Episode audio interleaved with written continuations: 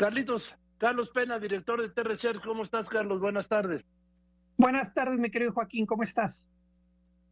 Bien, gracias. Que eh, dice el presidente que ahora ya hay menos percepción de inseguridad en las ciudades de México. Lo acaba de decir, que la gente se siente más segura. Si lo comparáramos contra el trimestre anterior, que es como lo comparó el presidente, efectivamente disminuye tres puntos porcentuales. En junio pasado estábamos en 67% de percepción de inseguridad es decir, 67% de la población se, se, percibe insegura o se siente insegura en su entorno y hoy pasa al 64%. Ese es el logro que podríamos haber dicho que fue el que presumió el presidente, bajar de 67 a 64. Sin embargo, si entramos al resumen, un dato ya más a detalle, mi querido Joaquín, vemos cosas ya interesantes. Por ejemplo, si comparáramos esta cifra con septiembre del año anterior, para comparar septiembre con septiembre. ¿Cuál cifra? ¿Cuál cifra? La de, la de 64% de percepción de inseguro.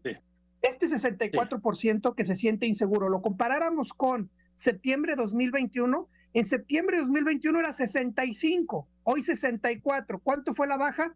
Un punto porcentual. Si lo comparáramos con el año anterior, que es realmente la comparación correcta, comparar meses con meses, porque a veces incluso hay meses que, que tienen diferentes comparaciones. Pero bueno, hagamos caso, el presidente y bajó tres puntos porcentuales en tres meses la percepción. Pero, por ejemplo, Joaquín, entre hombres y mujeres la diferencia es eh, grande. Las mujeres, este mes la encuesta que usa el presidente, 71% de las mujeres se sienten inseguras en su entorno. En México, 7 de cada 10 mujeres se sienten inseguras, 57% de los hombres. Si entráramos ya al tema de los municipios, Joaquín, ahí podríamos ver, por ejemplo, los más inseguros.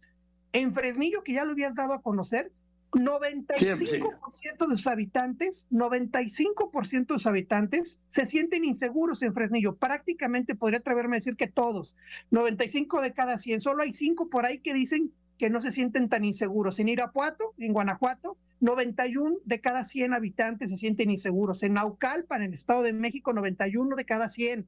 En Zacatecas, el segundo municipio de los, del top 5, digamos, peores, están en Zacatecas, Zacatecas 91, Ciudad Obregón, en Sonora también, que ya vimos que Sonora también tiene sus problemas, 90% de la población de ese municipio se siente insegura. Colima, ojo con Colima, capital, 87 de cada 100. Ecatepec, también en Estado de México, municipio muy grande, 86. Y así nos pudiéramos seguir eh, un poco la parte de los inseguros. ¿Cuáles son los que parece que están haciendo bien la tarea de los que se sienten más seguros? En San Pedro Garza García, Casi nueve de cada diez ciudadanos de ese municipio se siente seguro. Ojo, en San Pedro Garza García Nuevo León, en la alcaldía Benito Juárez, 79% de la población de, ese, de esa alcaldía se siente segura. Piedras Negras, Coahuila también 76, se siente seguro. Tampico 75. Los Mochis, Sonora también, fíjate nada más, Joaquín, en, eh, tiene uno de los municipios donde más inseguro se siente y donde más seguro se siente Sonora. Los Mochis, 75% de la población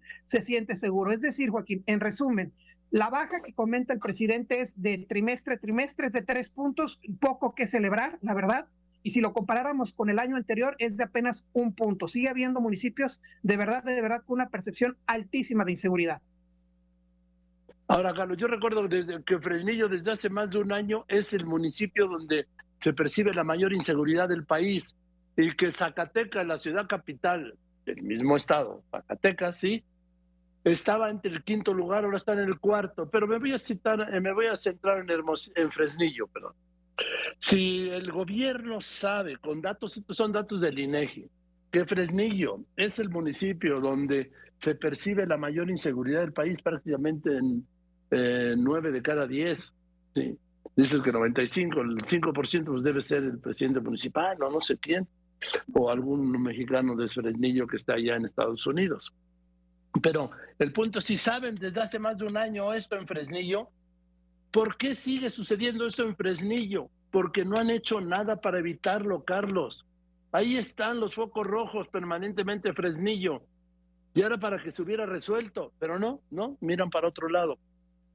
Así es, y ojo, este, este, este estudio es de percepción, tal cual lo dice, pero coincidentemente, tiene mucha lógica, las cifras de homicidios también coinciden. El Fresnillo es uno de los que más ha crecido en estos últimos dos años. Zacatecas es de donde más ha crecido. Colima también ha crecido mucho la parte de homicidios. De hecho, en lo que va de 2022, Joaquín, en Colima es donde más homicidios están creciendo porcentualmente comparado con el año anterior. Es Colima el que más problemas está teniendo este 2022. También se puede sumar Michoacán y también tiene uno de los municipios con, con mayor percepción de inseguridad, Uruapan, Michoacán. Es decir, coincide la percepción con la realidad. Bien, pues sí, normalmente eso ocurre, aunque en su palacio tengan otros datos, ya saben, ¿no? Pero en fin, vamos muy bien, dicen, vamos muy bien, porque se recuperó en tres puntos la percepción. Ojalá esa percepción fuera en el sentido de la seguridad y no, presidente, no. La percepción es abrumadoramente en el sentido de la inseguridad. En fin, gracias Carlos Pena, director de T-Research.